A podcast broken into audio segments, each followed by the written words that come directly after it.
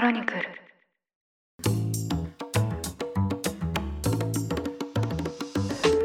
おはようございます。4月17日日曜日。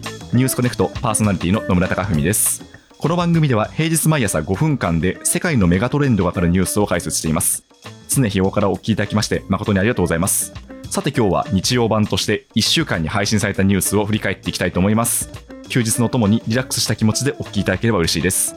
それでは早速お呼びします。経営競争基盤共同経営者の塩野誠さんです今週もよろしくお願いいたしますはい、塩野です。今週もよろしくお願いいたします。よよろしくお願いしますします。はいい、今週も1週間過ぎましたがや、なんか暑さ寒さの変化はやばいですよね。あのすごいですね、なんか週半ばまでもう夏日なんじゃないかっていうぐらいだったんですけど、あの週の後半、突然寒くなりましたね。なんかすごいですよね。夏と冬を行ったり来たりみたいので、もうあれですよね。服迷っちゃうっていうか、いや、そうなんえ、ですよ。これ何着るんですかみたいなはい、感じになりますよね。なんか本当にあの週の前半は慌てて夏物引っ張り出してきたんですけどえ、えええええはい、またその出番が失われましたね。え そういう感じですよね。あとあれですね、今週のね、は一大ニュースはね、はい、みんなが野村さんを待っているっていう。はいもうあのすいませんでした、本当に。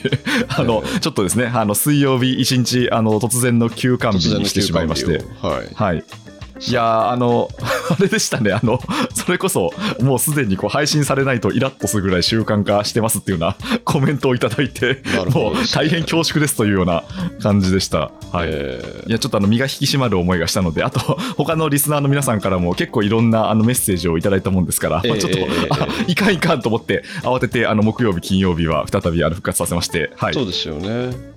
だから皆さんきっとねあの、はい。ルーティーンというか朝のここで聞くみたいのがもう結構ね決まってるっていうか慣れててやっぱそれが外れると、おっとっとってなったんでしょうね。そうですね、はい。だからこちらとしてもちょっとすいませんっていう感じでしたので。でなんかあの対策としていただいたのがえダメな時というかまあそのまあ本当になんか野村さんがそのパツっちゃった時に備えてえはい。23個取りだめした在庫を用意しておいたらどうですか？みたいなこともリスナーさんからいただいたんですよもうリスナーさんに考えてもらってるじゃないですか？いや、そうなんですよ。いやいや、もうすいませんって感じなんですけど。だからまあ、ひょっとしたら、ニュースはさすがに取りだめできないんですけど、ええまあ、ちょっとひょっとしたら、その番外編的な雑談会を、あのはい2、3個ストックしといて、で、まあ、どうしてもダメな時は、はいそれをこう、切り札として切るみたいなことが今後出てくるかもしれないです。なるほどですね。いやでもありがたいことですね。ありがたいことですね。まあ、そんだけ反響がありがたいことですね。はい。はいということで、じゃあ今週は4つ分のニュースについていきたいと思います。よろしくお願いします。よろしくお願いいたします。で、今週を振り返っていきますと、まず月曜日は、ジョンソンイギリス首相がキーウを電撃訪問したというニュースでした。で、火曜日はですね、フランスの大統領選挙で、現職のマクロン氏と、ルペン氏が決選投票に進んだというニュースですね。で、水曜日はお休みいただきまして、木曜日については、アメリカの消費者物価指数 CPI が40年ぶりの前年同月比8.5%上昇というニュースでした。で、金曜日はですね、まあ、これは私一番塩野さんにお伺いしたいんですけど、フィンランドとスウェーデンが NATO 加盟に意欲を示しているといったニュースを取り上げました。どうですかね、この1週間振り返ってみて。そうですね。はい。これ本当に全てがつながっているっていうのもいい例だなと思って見ていました、はいはい。そうですね、あのジョンソン首相が全くこうメディアに知らせないまま、はい。ツイッターアカウントがこうサプライズっていう言葉とともに写真を投稿したことで明らかになったんですけど、ええまあ、陸路でキーウを訪問したというニュースでしたね。で、まあ、結構、ゼレンスキー氏とジョンソン氏がキーウの街を歩いてる映像、なかなかインパクトがあるなと思って見てたんですけど、はい塩さん、これどうご覧になりましたでしょうか？いや、本当ね、おっしゃるように映像の力を感じましたよね。二人ではいはい歩いているということで。うん。ええで、これはですね、思い出すと、実は今年の初め、1月ぐらいにボリス・ジョンソン氏ははい。辞任要求とかされてましたよね。COVID-19 の中でパーティーをしたとかそういうやつで。そうです、そうです。はい。みんながだから、あの日本風に言うと、マンボウをやってる時に飲み会やっちゃったはいはい問題ですよね。でしたね。はい。ええ完全に忘れられましたね。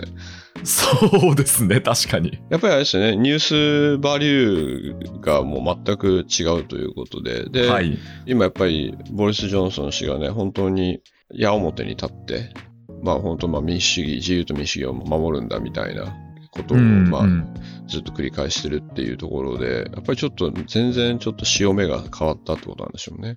そうですね。確かに。だからまあ国内でも支持が上がってるってことですよね。ええそうですね。うん。ええでもやっぱりあれですね、ゼレンスキー氏がもともとそういうふうにこう発信がすごく長けてるっていうのもそうなんですけど、ジョンソン氏もあれですよね、庶民的というか、まあ、はい。言葉を悪く言うとポピュリストというか、そちらサイドなんで、やっぱりこういうあの発信っていうのは得意なんですかね？いつもね、ちゃんと髪ボサボサにしてますからね。そうですねス。タイルを。えー はいはい、親しみやすく。ですね。で、ここでですね、いくつか、まあ、重要というか見方として、まあ、本当にはい今回非常にこういう凄惨悲惨な戦争が起きてるんですけども、はい。映像の力として、本当にはい10年、20年、30年経った時に、まあ、どの映像が残るかみたいのは、やっぱりすごい各政治家が意識してると思いますし、はいはい。えーでそういう中で今回のボリス・ジョンソン氏のキーウの電撃訪問というのは大きいと思いますし、あとこれはうんもうウクライナからすれば、はい。ジョンソン氏が首都キーウをスーツで歩いたっていう映像っていうのは、もうめちゃくちゃ大きくて、それってあの、はい。安全ってことじゃないですか。そうですね。はい。えーだから首都というものはまだちゃんと稼働しているんだ。安全に稼働しているんだっていうメッセージとして一番大きいですよね。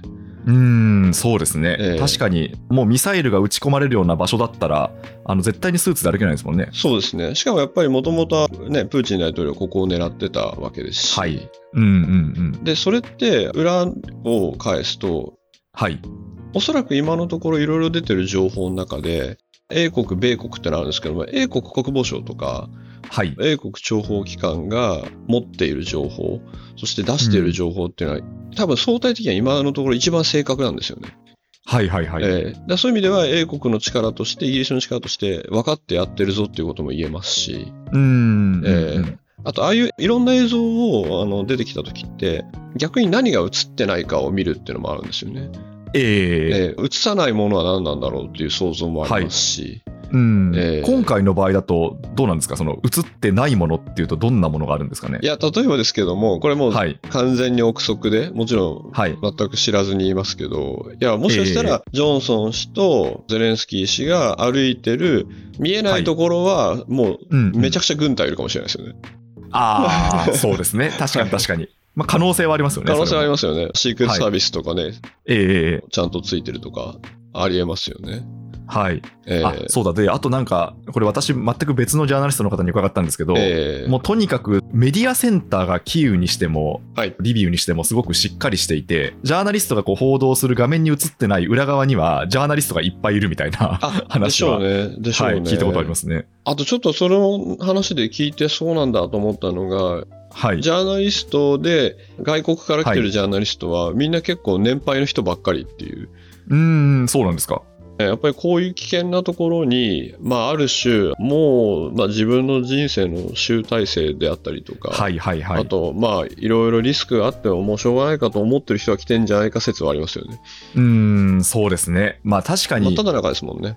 ですよね。まあうん一番命がけの取材場所ですからね、今回は。そうですね。あと、うん。海外って意味で言うと、まあ、ボリス・ジョンソン氏は非常にこう歓迎されてこういう映像になりましたけども、はいはい。実はやっぱり歓迎されてない人もいたりして、はいそ。れは結構対応は違うみたいな話は出てますね。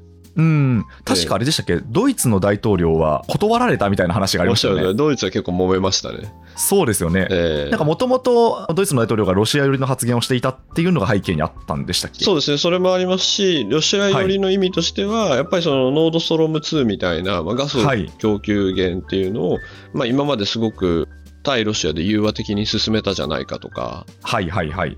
まあ、今も実は水面下で進めようとしてるじゃないかみたいな、まあ、憶測もあり、そういったところを結構だから、自国で何をやってるかをウクライナ側は見てるなっていう気もしましたね。ああ、そういうことですね。い、やいや、でも確かに、このキーウ訪問って、確かにそうやって考えるといろんな角度から読み解けますね。いや、そうですね非常に興味深い事象だなと思いました。EU のトップがね、来たりとかもしてますしね、本当に。そうですねえーで、逆にヨーロッパ各国からすると、いや、うちのトップ、大統領、首相はなんで行かないんだとか、はい。行くべきだとか行くべきじゃないみたいな議論が、もうここでアジェンダとしてすごくあるんですよね。うん、うんうんえーそういうことですね。確かに。で、まああれですよね。行くって言って断られちゃったら、まあメンツが潰れちゃうわけですもんね。そうですね、それもありますね。でもそういう意味ではね、いや例えばもしここでね、岸田首相が歩いたらびっくりしますもんね、やっぱり。そうですね。インパクトありますよね。インパクトありますね。うんいやー、結構支持率上がるんじゃないかと思いますけどね。ああ、上がる方ですか？なるほど。ええそうでもないですか？いや、わからい。ないです。全然そこはわからないですけども、もうあまりにも強烈なメッセージですし、はい各国の、うんうまあ、トップは突きつけられてますよね。そうですね。はいはい。それでは火曜日です。火曜日はフランスの大統領選挙です。現職の共和国前身のマクロン氏と極右政党と言われていますけど、国民連合のルペン氏がですね、1位と2位になりまして、まあ、いずれも過半数にいかなかったために決選投票になるということになりました。このフランス大統領選挙の結果についてはどうご覧になってますでしょうか？いや、これはですね、やっぱりはいルペン氏の台頭っていうのはいろいろな意味があって、で、これもまたはいやっぱり今回のウクライナの件とものすごくつながってるなと思いますと。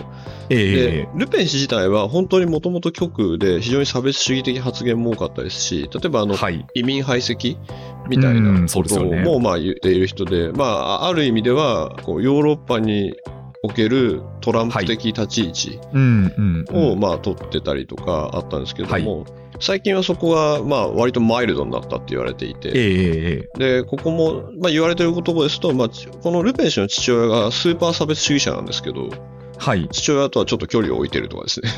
その距離を置いてるって何なんだろうとか思いますけども。そうですよね。あの、お父さんがもともと当主だったわけですもんね。で、それを継いだんですよね。娘さんのルペンさんが。そうですね。はい。であったりとか言ってるんですけども、やっぱりすごい注目されたのは、これ13日にルペン候補が記者会見してるときに、はい。大統領に就任すれば NATO から離脱したいとか言ったんですよね。うーん。なかなかですよね。なかなかですね、この情勢で言うんですね。この情勢で、えー言うんですよね。そうですか。えーで、ここは、実はこれって今後、ヨーロッパ各国であったり、アメリカとかにも響くことと思うんですけども、ええええここでもよくお話しさせていただいているように、今後多分、そのガスが来ないとか、エネルギーがロシアから供給されないとか、はたまたあのね、小麦とかひまわり油が来ないとか、はい。で、それが高くなっちゃったり、食べれなくなっちゃったりって、普通にね、市民の生活が変わっちゃうわけじゃないですか。そうですね。はい。経済的には相当苦しくなりますよね。で、そうした時にやっぱりある種のポピュリズムとか政治家が付け入る隙が出て、はい。で、それっていうのが、いや、なんか自国民のことを考えないで、遠く、もう遠くの定義もあるんですけど、遠くウクライナのことばっか考えてるからこうなっちゃったんだっていう人が、うんまあ出てくるはずなんですよね。はい。そうですね。ええで、そのある種の始まりとして、まあルペン氏が、彼女の言い方で言うと、まあマクロン氏が外ばっかり見て、はい。まあ、自国の農業であったり、市政の民のことを考えてないっていう言い方、批判はできちゃうんですよね。うんうん、うん。えーでそれってやっぱり自国主義であったりとか、すごくトランプ氏に通ずるとこがあって、はいちょっとマイルド化してるけど、いや、なんか外ばっか見てないで、うちのことを考えるべきでしょうっていうのって、まあ、一定の支持をやっぱり得ますよね。そうですね。ええ確かに。まあ、アメリカでも実際にその起きたわけですもんね。世界の警察をやってるんじゃなくて、国内がこんなに大変なんだから、そっちを見てくれっていう、まあ、一定数の国民はいて、で、まあ、それを訴えた政治家が当選するってことですし、すね。ヨーロッパもそうですよね。特にこう移民問題で、極右政党が台頭するっていうのは、本当どの国も起きてますもんね。そうです、そうです。だからそうやって還元すれば、いや、ウクライナのことなんてどうでもいいんです。もう自分の日々の食べるものが大事ですっていう、はい。そうっていうのを捉えたときに、もともとやっぱりフランスって、そこまでその外交問題が大統領選でものすごく大きなイシューにはならないですよね。やっぱり国内だったりとか、うんうん。国内の安定とかに行っちゃうんで、ええ。えーでそこの中で自分が大統領になったらいや NATO 脱退しちゃうしもうなんかうん NATO とロシアとか戦略的和解した方がいいんじゃないとかいうはい。アジェンダっていうのは多分各国で出てくると思いますよ。そうですね。えーいやー、あれですね。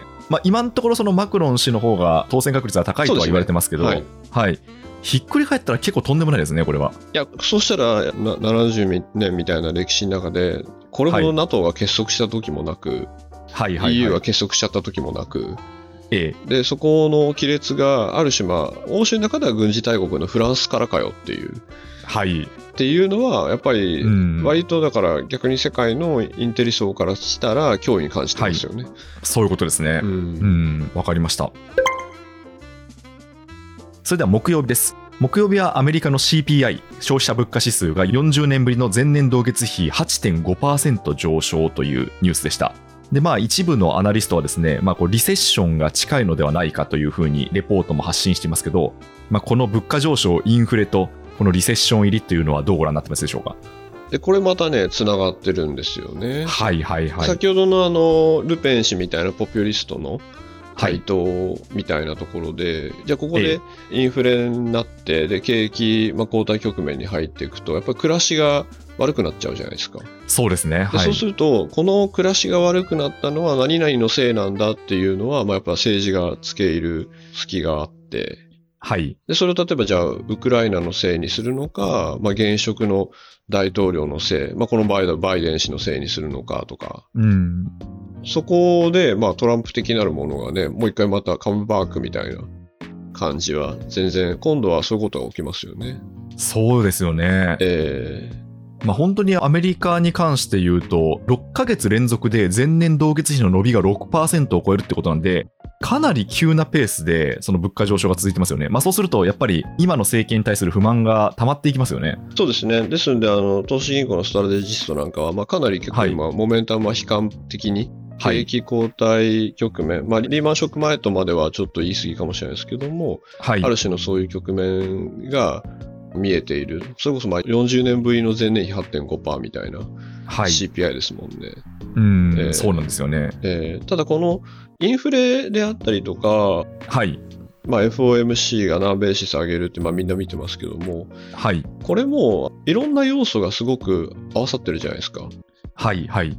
なので、これを何々のせいだみたいに言うのは結構やっぱ難しくて、はい。で、ずっとやっぱり株式市場自体は実体経済との乖離ってあったと思いまして、はい。そうですね。まあ、それはもう本当にコロナ禍からずっと指摘をされてましたよね。えーで、そういう意味では S&P500 みたいのは、いわゆるビッグテックって呼ばれる、まあ、あの、はい Google、Amazon、Apple、Facebook うんみたいなので、はいまあ、正確に言うと、プラス、ネットフリックスですかね。Facebook、まあ、メタ、現メタ、はいマイクロソフト、ねあと。マイクロソフト。はい。そうですね。はい。を入れると、まあ20%ぐらいもう SP500 に入っちゃってるんですよね。うん、そうですよね。なんか、よく聞くのが、S&P500 のうち495はあんまり伸びてなくて、上の GAFAM だけが 伸びてるみたいな話は聞きそうでますね。ね。よくそうええいうチャートがありますよね。はい。うん。だからそういう意味では、この人々が感じる景気後退というものと、株式市場の動きっていうのは、ビッグテックの支配率が高いがゆえに、そこまでじゃあ連動するのかっていうはい。ところもありますし、あとはうん今後のエネルギーが枯渇するところと、あとははい食べ物が高くなるみたいなところも、ですね。はい。まだすぐには聞いてないですけど、今後聞いてくるうん。と。で、そうするとやっぱおそらく政治が動くんじゃないかなと。はいはいはい。で、それはおそらくはまあポピュリズムの台頭側に行くんじゃないかなとうん。いうことは考えられますよね。まさに先ほどそのフランスで起きている事例、まあその国内の経済がやっぱりこう厳しくなっていって、で、その現職の政治家っていうのが、まあその外にやっぱりこう気を取られているというか、まあそこにやっぱこうアテンションを向けざるを得ないっていう状況の中で、こうポピュリストが台頭するっていう構図がまあ全く同じですね。そのアメリカでもし起きるとしても。いや、全く一緒ですよね。そうですね。ん今後、そういうことが各国で起きるときに、はい例えばだから、でもどこでもありますよね。日本でも結局今回、ウクライナからまあ避難民という定義で受け入れてはいるところを、で、そういうのが一つのこういう注目されたアジェンダで動くことっていいと思うんですけども、はいはいはい。じゃあそれこそ今まで難民問題を日本はうんじゃあ真面目にやってたのかとか、はい。それより前に日本で困窮してる人を救うべきじゃないかみたいな、うん。それはまあ当然に出てくるじゃないですか。はい、そうですね。えーただまあ、どこから手をつける問題もありますし、うん。えーでそうするとやっぱり、こう、ある種の反動として、いや、ちゃんと自国のこと考えようよっていう、さっきのフランスのはい。ルペン的な問題がうん また起こりますよね。そうですね。はい。まあ日本も参議院選挙がありますからね、この先、夏に。そうですね。だからこういうのって、若い人なんかがどう考えるかですけれども、はい。大義の難しさありますよね。うん。ウクライナ戦争みたいのが、まあ、民主主義がどうなるかっていうのをもう決める話をしているのか、はいそれをどう見るかっていうのと、いやでもそれより前にちょっと自国でやることあるでしょうとか、うん。あとはあのね、この前、ここでもいろいろお話しされてたはい。ESG 問題とかも、うんうんうん。いや、こんなに世界が変わっちゃったら ESG とかやってる場合じゃないでしょうとか、そうですね。えーはい。だから大義と生活っていうのを、まあ、どうバランスするかっていう部分が今後すごく出てくると思いますよね。それでは金曜日です。金曜日はフィンランドとスウェーデンが NATO 加盟に意欲を示しているというニュースですね。これがですね、まあ、まずあのフィンランドがこう NATO 加盟について言及していたんですけど、スウェーデンとの共同記者会見ですね。塩野さんもツイートされてましたけど、女性2人の首脳の共同記者会見でしたね。そうですね、あれですもんね、フィンランド、サンナマリン首相と、はい。スウェーデンのマグダレナ・アンデション首相ですかね。はい。そうですね。えはいーなん。かあの、サンナマリン首相の革ジャケットかっこいいみたいな話になってますよね。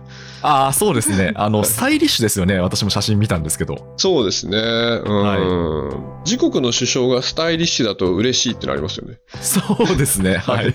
それはすごいわかります。でもやっぱりその、塩野さん、あのヘルシンキにも滞在されていたじゃないですか。はい。このフィンランド、まあ、スウェーデンも含めてなんですけど、はい今回のウクライナ情勢っていうのをどう見てるんですかね？そうですね、これも全部ではないですけども、私があのフィンランドに住んでいて、ヘルシンキに住んでいたんですけども、はいはい。ちょっとこう、日本との違いというか、こういう違いですよっていうのは、もともとやっぱり、常にやっぱりロロシアというものが横にいるっていうのははい。感じてるんですよね。うん。で、何で感じてるかっていうと、例えば私の同僚のフィンランド人が、はい。30代後半とかで、ちょっとここからここの時期は、まあ、徴兵、まあ、予備役みたいな、徴兵えでえ留守にするんで、みたいな。うん。で、あ、そうなんだって言って、じゃあちょっと祖国のために頑張ってきてね、みたいな。はいはい OK はいみたいな。うんうんうん。そういう感じなんですよね。そっか、だから徴兵制が敷かれてる国ですもんね、フィンランドって。男性徴兵制ですね。はいはいはで、い。女性が志願ですね。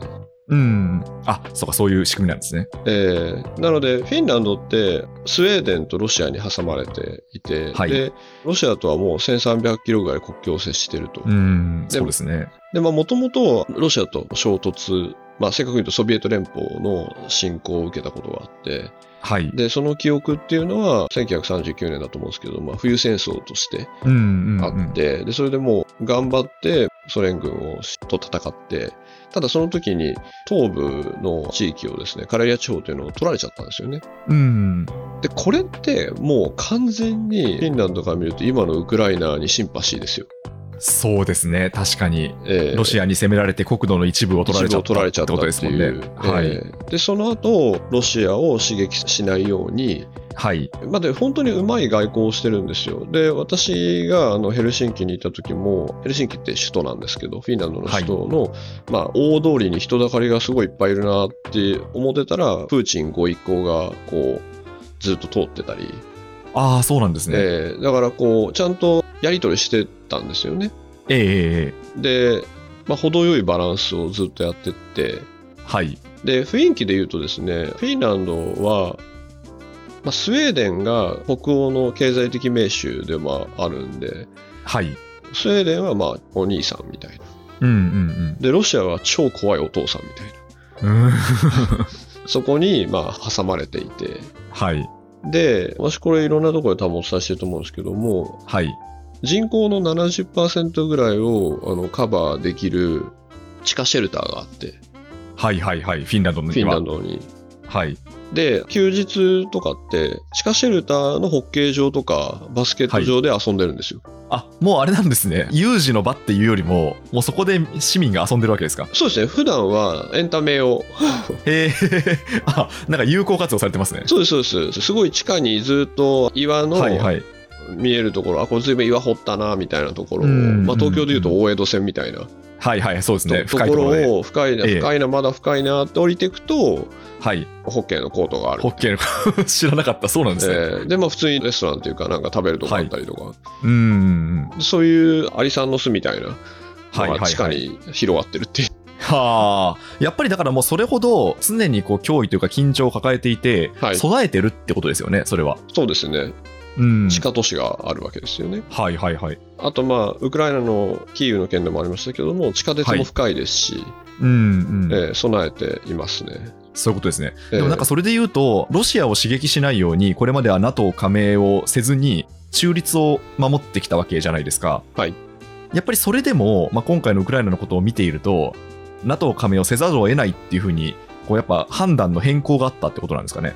フィンランドのサンナマリン首相であったり、まあ、他の要人の発言では、もう完全に環境が変わったっていう発言出てますよはね。いはいはい。そうですね、うん出てますね。やっぱりそこは大きいと思いますし、うん。まあ、本当に軍事侵攻があったっていうことがはい。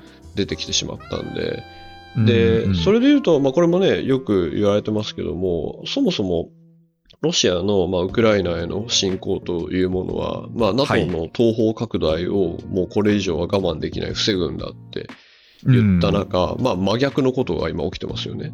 そうですね。はい。えーで逆に言うと、今回、フィンランドとロシアは、まあ、1300キロの国境を接してるがゆえに、はい。完全に NATO はそこまで来るってことですよね。入ったそういうことですよね。だから、ロシアが本来一番なってほしくなかった状況に逆になってるってことですもんね。そうですね。はい。で、少しちょっと怖いのは、はい。NATO を申請して NATO に入るまで、で、ここで安全保障の枠組みが、まあ NATO の傘がフィンランド、スウェーデンにかかるまでのはいこの期間が、まあ、すごい今うんみんな怖いって言ってますね。そうですよね。それこそまだアメリカ側はその未確認というふうに言ってますけど、報道されたところによると、もうロシアがそのフィンランド国境付近に軍事装備を移動しているっていうような報道もありましたもんね。そうですね。やっぱりそこは核兵器をはい。そこに配備するっていうのは言ってるんですけども、一方で、これちょっと私、定かか分かんないですけども、ロシアってカリーニングラードって飛び地があると思うんですよね。はいはいあのバルト三国のそうです、リトアニアとかの横の辺に。そうですね。はい。多分あそこに核あるんじゃないかなっていう、おー。えーすでにないわけがないというか、え、そうするともうあれじゃないですか。完全に欧州全部が範囲に入っちゃってるまあ普通ことですよね。に欧州の中のロシアの飛び地に核が置いてあるというのは、まあええ普通に考えれば、今ね、ここまでのあらすじから言うと、まあ置いてそうですねっていう。うーん。えーでそういう意味では大きくじゃあ環境が変わったかっていうと、はい。そういうわけでもなく、そもそももうバルト海にそういう展開はしてるじゃないっていうはい。ことはあると思いますね。うーん。うんわ。かりました。まあそうですね。ちょっと、このフィンランドとスウェーデンの動きについては、数週間以内にこう結論を出すというようなことを言っているので、そうですね。まあ、また、はい、動きがあったら、ここでも取り上げようかなと思いました。えー日本との違いって、やっぱりはい私あれですよ、フィンランドとかバルト諸国、ラトビア、リトアニア、まあ、エストニアで活動してて思ったのが、はい。やっぱ地続きって怖いなってとこですね。うーん、そういうことですよね。地続きですからね。で、はい。その地続きの雰囲気って、やっぱり日本に住んでるとわからないですね。うーん、うん、うん、うん。だって国境線って人工的じゃないですか。はい。そうですね。ただ引いただけですよね。はい。で、引いただけというのを、なんかこう、ちょっと広げたくなるで人が出てくるみたいな。いやー、怖いですね。だってあれですよね。まあ一応そのフェンスとか、まあ壁とかいろんなものはあるんでしょうけど、はい。でも普通にそこから戦車が入ってくる可能性もあるってことですよね。戦車もそうですし、はい。今ですとやっぱりこう、ある種、うん、まあよく移民の兵器化と呼ばれるんですけども、はいはいはいある種、その国を弱らせるために移民を送るみたいな、ああ、はいはい。ことが殺到するってことですね。されちゃうんで、うん。やっぱり地続きって本当にすごいことですよ。そうですね。えーだから日本はね、本当に海に守られてる。ると思いますし、はい。中国であったりを海で蓋をしてるとも見えますし、はい。そうですね。世界地図を逆にすると日本は負担になってますからね。蓋になってますね。で、はい実は日本に似た国ってアメリカだと思うんです、そういう意味で。はいはいはいはい。確かに。アメリカは島国ですもんね、あれは。アメリカはすごい大きな島ですね。はい。ですよね。まあもちろんそのカナダ、メキシコとは国境を接してるんですけど、その地政学的にはアメリカは島国って扱いですもんね。大きな島ですね。はい。えーだから、そのヨーロッパ人の感覚と日本、はいうんアメリカの感覚って、なんだろう、日々の生活で横にいるじゃないっていう違いはすごいあると思います。うーん、そうですね。はい。いや、ちょっと緊張感が違いますね、そうやって考えると。いや、違うと思いますね。がゆえに、はいまあ、今回ね、あの、ウクライナでこういったことが、戦争が起きると、すぐそこだよね、みたいな、うんうんうん。えー感じにはなりますよね。なりますね。はい。うんということで、1週間のニュースを振り返ってきました。まさに塩野さんが冒頭でおっしゃっていただいた通り、確かにこう全部つながっているニュースでしたね、今回は。そうですね、全部つながってますね。特に今回、今後経済環境が変わってくると、うん。じゃあそういう EU の結束であったりとか、はいはい。まあ、西側諸国の結束であったりっていうのが、まあ、ほころびが出るで、うんそういった時にポピュリズムの台頭があり得るっていうところだと思いますし、そうですね。はい。なんかあれですよね、ちょっと入ってきたニュースで、はい。ロシアの巡洋艦のあのモスクワが沈没したんじゃないかっていうのが出てますよね。うんうんうんそうですね。はい。ちょっと私も、あのキャッチできなかったんですけど、先ほど調べてそうだなと思ったんですけど、えー国海で沈没したってことですよね。らしいですよね。はいこれすごい不思議というか、はい。これ、ロシアのタス通信がね、伝えてて、はいはいはい。こういうフラッグシップ、機関で、しかも名前モスクワみたいのが、はい。まあ、ロシア側は火災が起きて、で、そこに乗ってる人たちが退避したみたいなあらすじで伝えてますけれども、はい。こういう結構シンボリックなものが沈没しちゃったみたいなのを、ロシア側が流してるのが、なんか不思議といえば不思議ですよね。そうですよね。あの、明らかに、やっぱりこう、国内にとっては不利な情報ですもんね。そうですね。で、ウクライナ側はね、あの自分たちが倒したって言ってますけど、うんうんうんううん。んまあちょっと本当のところは、まだどちらかは確定してないってことなんですかね。そうですね。で、もしこれが本当であると、はい。実はこれは制空権の問題に多分響くと思うんですよね。はいはいはい。ここからミサイル撃てた場合、どっかをミサイルでカバーしてたわけで、で今度はそこでの、まあ、ウクライナの空軍というか、はい。側がそのそこでまあ動けるようになるというか、うんえ。ー多分そういうことが起きるんで、結構な大きな情報だと思うんですけども、確かにそうですね。はい国海ですもんね。やっぱりウクライナの南から常にその睨みを利かせる場所なので、まあそこでそうですね、あの巡洋艦が沈没したっていうのはまあ大きいですね。局面が変わる可能性もある局んですね。面が、えーいろいろ不思議ですね。はい。はい。わかりました。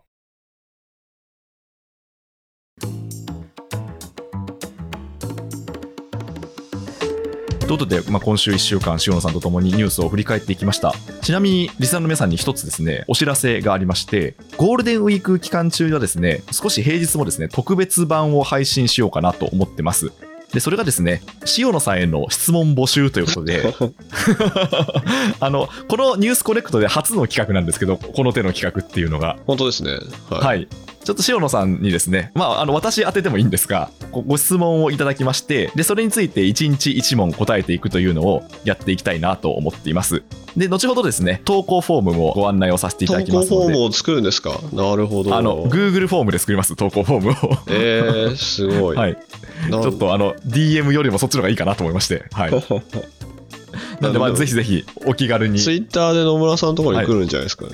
まあ、そうですね。まあ、それならそれで、それも取り上げますけどね。えーはい。すごい、投稿フォームも。いや、でも、え、何答えるんですかね？大丈夫ですかいや、ちょっと、あの、どんな質問が来るかっていうのは、ちょっとまだあの読めないところではあるんですけど、それはそうですよまねあ、はい、その国際政治に関する、まあ、ニュースに関する質問でもいいですし、あとは、キャリアとか、生き方とか、まあ、そういうのでも面白いかなと思いますので、そうですね。あれですもんね。じ実は私は、あの、はい、日経スタイルさんで、はい。なんかお仕事相談室っていう。いや、そうなんですよ。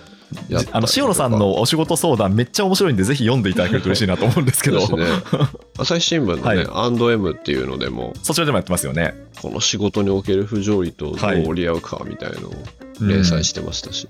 そうなんですよ。えー救われる方多いと思いますよ、読むと。本当ですか？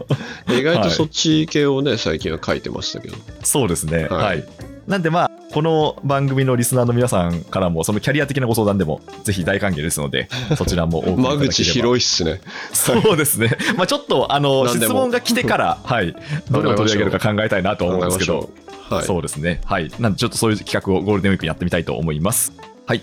ということでですね、まあ、それはそれとして、今週はこの辺りで締めくくりたいと思います。経営競争基盤、共同経営者の塩野誠さんでした。今週もありがとうございました。ありがとうございました。ニュースコネクト、お相手は野村貴文でした。